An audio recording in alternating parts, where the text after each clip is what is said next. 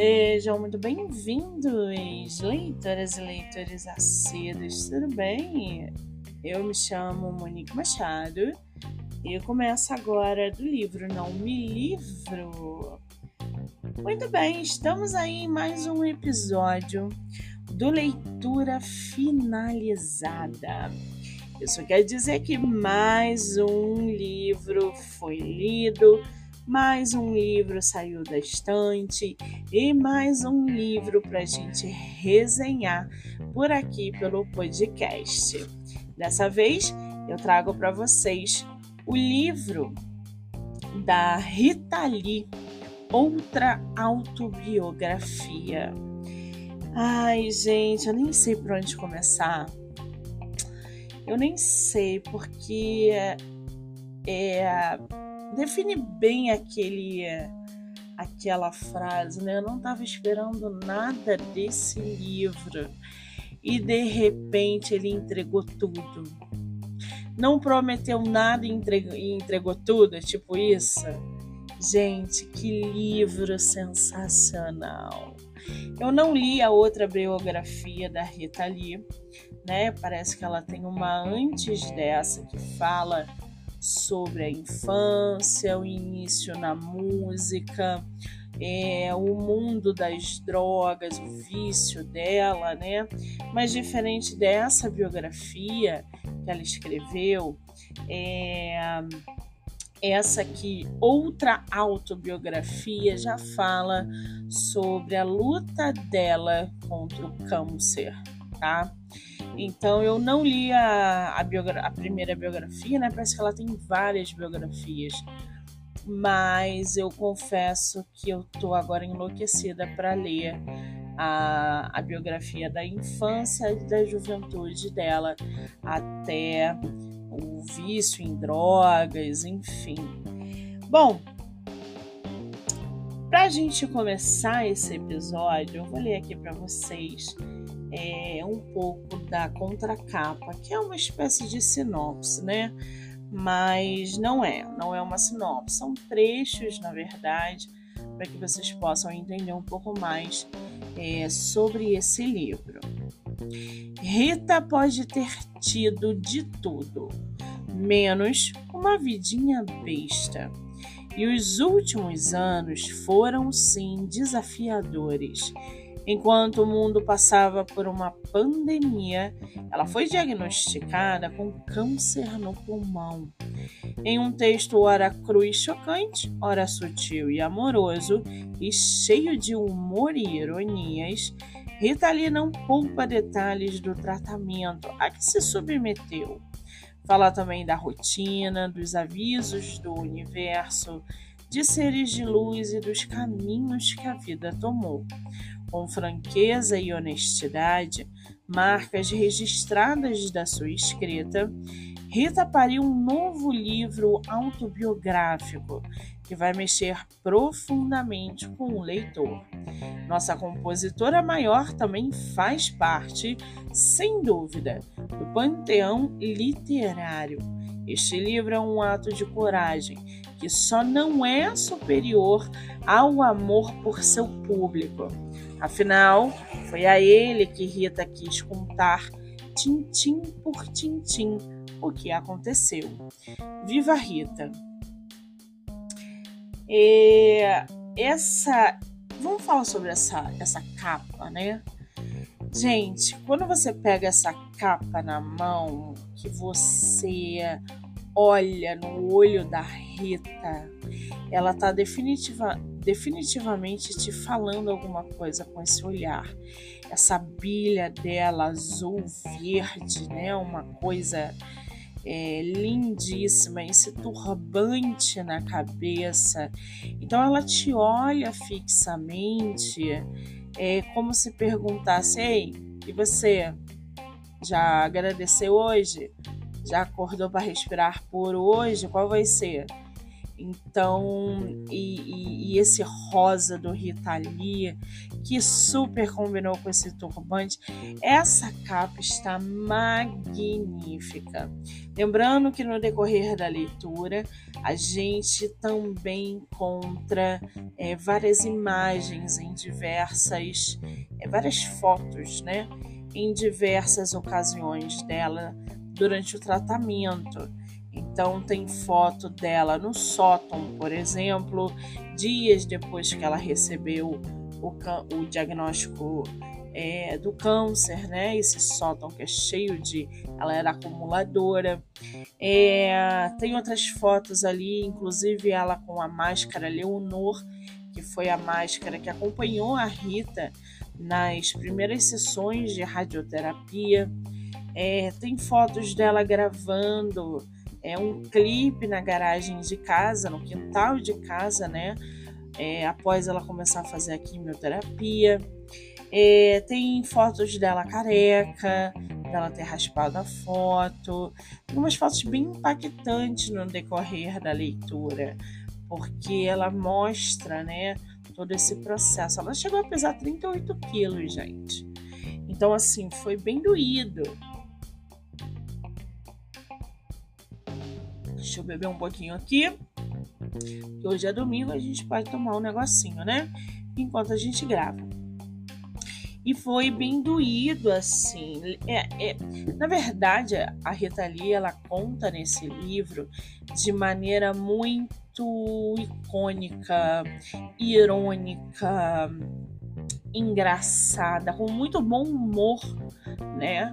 Esse processo da quimioterapia, da radioterapia, de como ela ali ela, ela, ela encarou ali as adversidades diárias, desde a, da, do começo da químio, a raspar a cabeça, ter enfermeiras dentro de casa, é, ter acesso aos melhores médicos do país e, e, no meio de uma pandemia, onde ela faz altas críticas ao governo Bolsonaro, inclusive, abrindo um parênteses aqui, ela repudiava tanto o, o, o Bolsonaro e a sua família por tudo que eles fizeram na, na pandemia, com razão. É, ela, ela nomeou os tumores dela, o maior que ela tinha, como Bolsonaro, né? Ela usa um outro nome ali, mas é Bolsonaro, e os outros é a família que ela fala. então isso também me faz crer que não houve um rebuliço por causa desse livro, porque ela faz críticas ali, ela não mede esforços e, e não priva palavras para falar o que ela pensa sobre a, o Bolsonaro e tudo que ele fez na pandemia e que estava realmente assim afundando todo o país. Então agora eu entendo porque que não houve um tititi por causa desse livro quando a gente encontra essas críticas. Porque nenhum Bolsonaro, obviamente, nenhum bolsominion lê livros, né? Porque se eles lessem livros, eles colocariam a Rita literalmente, independente do câncer ou não, na fogueira é, é porque essa corja não lê mesmo, então é por isso que não houve um mimimi quando a gente se depara com críticas ferrenhas da nossa autora, da nossa compositora, da nossa cantora é, ao, a família, né? A não ser os nomes que ela colocou nos tumores dela. Então ela faz isso com muita graça, né? Ela lida com isso com muita graça. O câncer para ela é algo que é, ela sabe que vai, mesmo que vá embora, ele vai voltar como voltou, né? E ela passa por esses processos quimioterápicos, é, de radioterapia também, com muita graça dizendo que, pô, cara, eu era linda e nananã, e de repente eu pareço um frango, é, todo depenado. Eu me olho no espelho e não me reconheço, porque eu tô pesando 38 quilos. E ela vai jogando com a situação de uma forma muito leve. E ela consegue passar isso para os leitores, essa, essa sutileza essa, esse lado positivo de encarar esse câncer, né? Essa doença maldita, como ela se refere o tempo todo, é, para os leitores. Então, é uma leitura que hum, é, vale muito a pena. Não é cansativo, não foca literalmente no lado ruim da doença. Então, ai, eu não quero ler Rita Lee por causa, né? Ela vai falar muito sobre o não, não é para esse lado. O livro dela, essa outra autobiografia, né, fala justamente como que a vida mudou diante é, do tratamento e como as pessoas influenciaram positivamente é, durante todo esse processo. A Rita ela mora num, morava né, no, no meio do mato, como ela gosta de dizer, perto da natureza. Ela era vegetariana, vegana, né? Eu não lembro se ela chega a ser vegana, mas ela Parece que ela não come nenhum tipo de carne, é, frango, peixe, nada disso. Ela é muito adepta aos animais, isso fica muito claro. Ela tem cachorro em casa, ela tem gato, ela tem passarinho, ela, ela alimenta os macaquinhos na varanda dela. Ela mora perto da natureza, a sala dela é aberta para um lindo jardim, para um linda uma linda floresta, né? Como ela fala. Ela tem no jardim dela outros bichos. Então é, é essa conectividade que ela tem com a natureza, que ela tem com os animais, é muito forte na vida dela.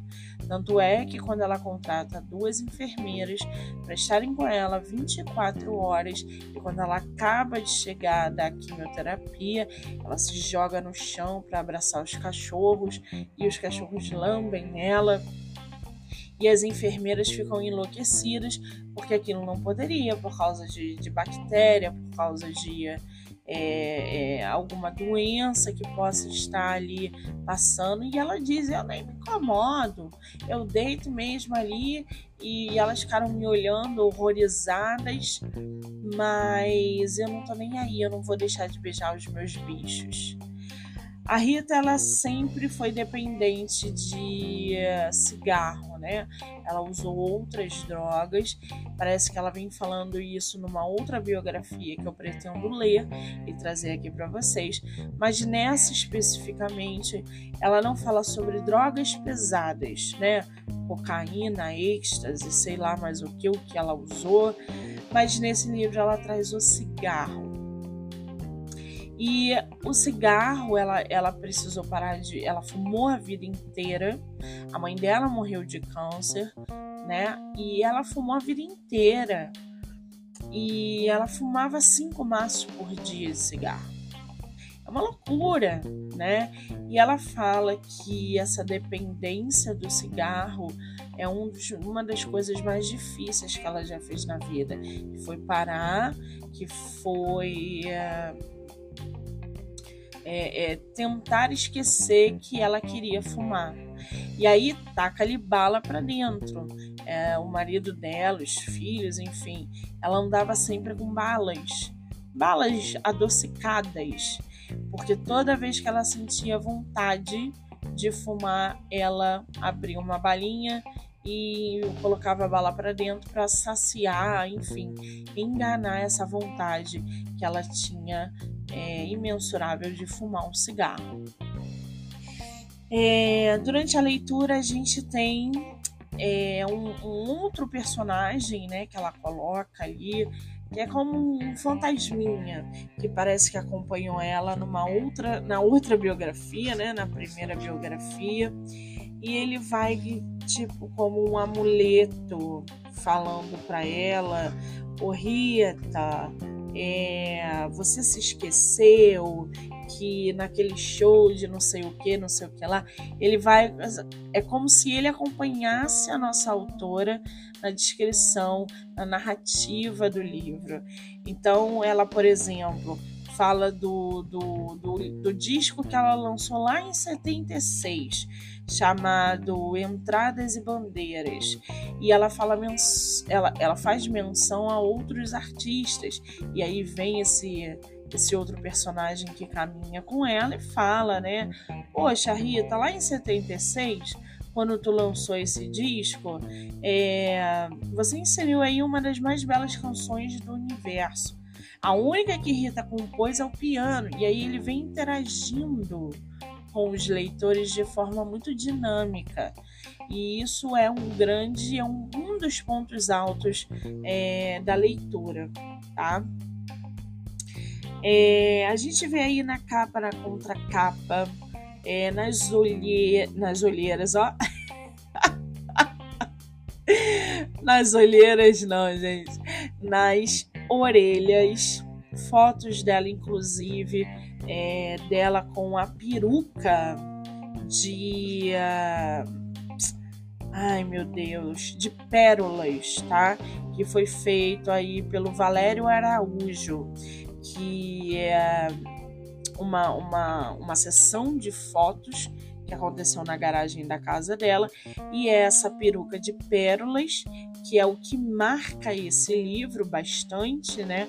É, ela fala que foi feito pelo Valério Araújo, provavelmente um, um dos artistas ali também é, do meio dela. O livro é dividido em várias partes, tá? Desde do, do tratamento ao vício no cigarro, é, as enfermeiras que ela coloca de nome A e, a e B, é, a carequinha dela, é, a, deixa eu ver aqui mais, a quimioterapia, né? A cadeira de rodas porque eu não sei se vocês lembram, ela chegou até a aparecer em público de cadeira de rodas. Ela estava muito fraca. Chegou no momento que ela falou que, olha, é, o fisioterapeuta ia na minha casa para fortalecer os músculos das minhas pernas, a coxa, a panturrilha. Foi ali que eu vi que eu não tinha mais força para ficar em pé e a cadeira de rodas surgiu. Então ela fala né? Que, que é essa cadeira de roda. E foi assim que ela virou cadeirante. E uh, isso tudo com muito bom humor, tá, gente? Eu vou lendo aqui para vocês um pouquinho de, por exemplo, a careca dela. Passados os 23 dias, voltei ao hospital para o segundo ciclo de químio e foi praticamente igual ao primeiro, só que o picolé dessa vez foi de coco. Ela, ela na primeira vez, ela era é, picolé de limão que davam para ela é, mas, é, chupar, enfim, é, se distrair ali. E mais uma vez continuei sem sentir nada. Apenas notei que meu cabelo estava caindo mais que o normal. Para fugir daquela cena manjada de passar a mão na cabeça e tirar tufos inteiros de cabelo, além de entupir o ralo, resolvi não dar esse gostinho para previsível e passei máquina zero, encarando a feiura de parecer uma vampira. Com cabelo, eu parecia mais com minha mãe. Careca, fiquei a cara do meu pai. Na frente do espelho, vejo uma velha à beira do leito de morte, esquelética, despelada e frágil, que se durasse um mês seria muito. Longe do espelho era uma delícia, é, era mais prático. É, Dane-se o visual. Entrar no chuveiro e receber uma cachoeira de água quente na cabeça e cerimoniais de cura com ervas, esse prazer era impagável e eu secava a cabeça em um minuto com a toalha. Então é esse início, né, dela se acostumando a ficar careca, ela fala: "A minha vida inteira eu tive franja". Então, pela primeira vez na vida, eu tava sem franja, sem cabelo, e vira e mexe, eu ajeitava uma franja que não existia mais. Né? Então, essa adaptação dela se ver careca também foi um processo que ela, ela conta com muito bom humor, né? Para algumas pessoas, é, raspar a cabeça é o mundo caindo, desabando, mas para Rita foi um ato de liberdade, poder tomar banho, encostar ali na cabeça aquela água e secar o, o cabelo, entre aspas, em um minuto. Então, até isso ela soube lidar muito bem com a situação. A químio. Depois de alguns ataques de pânico, pois é, gente, a Rita ali, ela conta, isso deve ficar evidente na outra biografia, na primeira. Ela conta que, principalmente nesse livro aqui, dos ataques de pânico que ela tinha. E isso causava muita intimidação, inclusive nas enfermeiras. A Rita falava sozinha, ela dava os pleques dela sozinha, e para acompanhar as mudanças de humor era muito difícil, né? E ela conta constantemente ao longo da narrativa como esses ataques de pânico interferiam, né, ajudando e atrapalhando todo esse processo de aceitação e cura do câncer. É, depois de alguns ataques de pânico com visões infernais, eis que chegou o dia de tomar nos canos o primeiro coquetel de químio. Fui pesada para calcularem a dosagem dos químicos que seriam ministrados. Dois pontos. 38 quilos. Não sei como, mas tinha conseguido engordar um quilo. Foi uma festa para minha família e os médicos afirmaram que quanto mais eu engordasse, mais cedo os pontos de câncer espalhados pelo meu corpo iriam sumir. Como Jair era o tumor mais visível, eu, eu falei ainda há pouco para vocês, né, que ela é, é, nomeou os, os os cânceres dela, né, os tumores, com a família Bolsonaro. Como Jair era o tumor mais visível, pouco abaixo da costela direita, Dr. Oren o tomou como modelo para acompanhar se os tumores filhotes cresciam ou diminuíam de tamanho. Jair se formara em apenas duas semanas. Minhas células cancerígenas realmente trabalhavam rápido. Tive várias crises, pensando em como seria se tivesse todos os efeitos colaterais descritos nos panfletos que entregavam na oncologia. Me imaginei com náuseas ou vômitos que me fariam sentir à beira da morte por asfixia, cagando e mijando sem controle nas fraldas geriátricas, com as gengivas sangrando, e pensei em chumaços do cabelo entupindo o ralo do chuveiro, entre outras cenas de horror. Por incrível que pareça, a Rita não teve nenhum tipo de efeito colateral, a não ser a queda do cabelo. Mas um dos ataques de pânico dela era literalmente voltado é, para a ideia de que tudo isso aconteceria com ela, que as gengivas iam sangrar, que ela defecaria sem sentir, é, que a fralda dela ia ficar é, é, suja porque ninguém ia trocar, enfim. Por obra e graça do destino, a única coisa que ela teve, o único efeito foi realmente a queda é, de cabelo, tá? O caroço. Certa vez me despia para o banho quando enfermeira A notou um caroço do tamanho de uma bola de gude perto da minha costela direita. Ela nomeou as enfermeiras de enfermeira A e enfermeira B.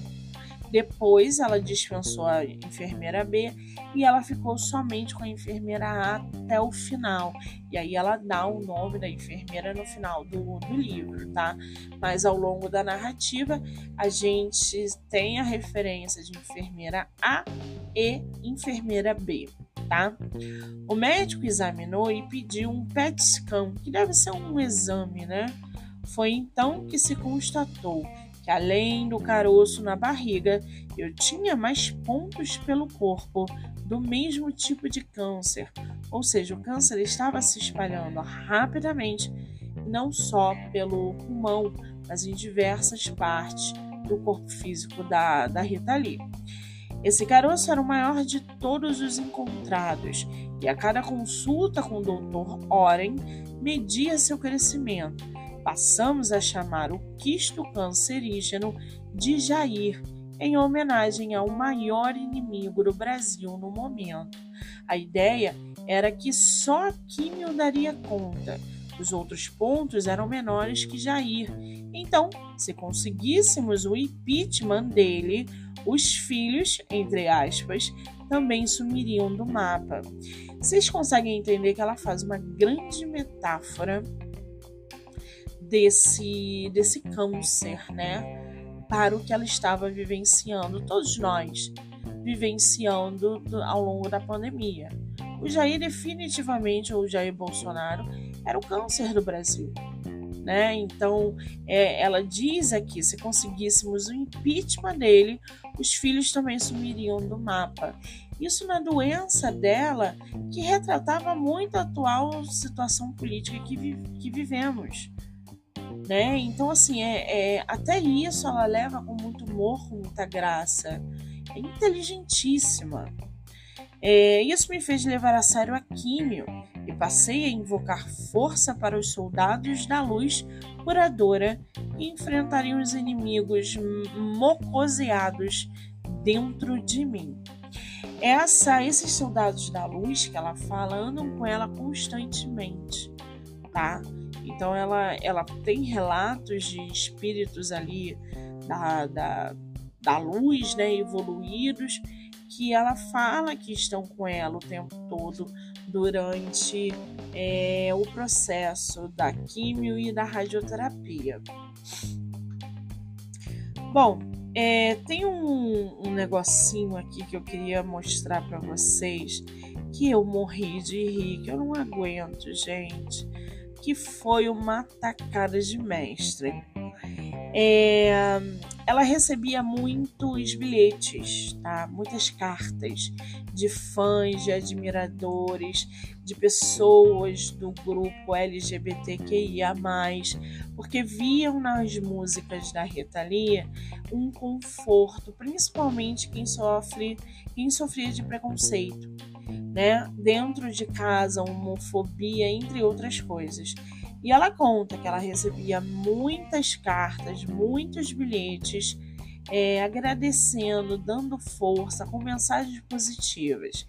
E um deles, um fã, mandou é, um, uma, uma carta, não, um bilhete para ela, dizendo o seguinte. É, os visitantes podiam deixar bilhetinhos para mim durante os meses em que a Expo ficou em cartaz. Recebi caixas e mais caixas de declarações de amor, muita mensagem de força, poemas, desenhos, alguns pedidos para que eu me candidatasse à presidência. Aí ela abre parênteses, o quê? E um pedido para fazer um pix. Aí ela lembra, ah, tinha a mensagem de um fã que disse ter lambido a minha roupa. Fofo. Mas para que lamber uma roupa minha? E aí tem um personagem, né, que eu falei para vocês que acompanham a narrativa que ele se mete na escrita. E ele fala assim: "Ora, ora, Rita, vai se fazer de desentendida ou vai se lembrar de que você mesma lambeu no fim dos anos 60 a maçaneta da gravadora Apple lá na Inglaterra, onde os Beatles tinham colocado a mão. E aí é como se fosse um chamado para ela, né? Chamando a atenção dela. Aí ela continua: justo, justo. Mas também queria dizer que amei os desenhos das crianças. Alguns me pintaram de super heroína do, dos animais. Aí ela vai e lembra, né? Ai, gente, recebi um pedido também de casamento de um jovem gay. Super dei valor. Aí ela transcreve, né, o, o personagem. Transcrevo aqui o pedido. Abre aspas. Quero me casar com você. Lavo, passo e faço comida. Só não garanto ereção porque sou gay. Mas você pode me comer se quiser. Eu adorei, gente. Adorei esse, esse recado que ela recebeu. Muito original, né? deixa eu beber mais um negócio aqui que eu falo pra caramba, gente.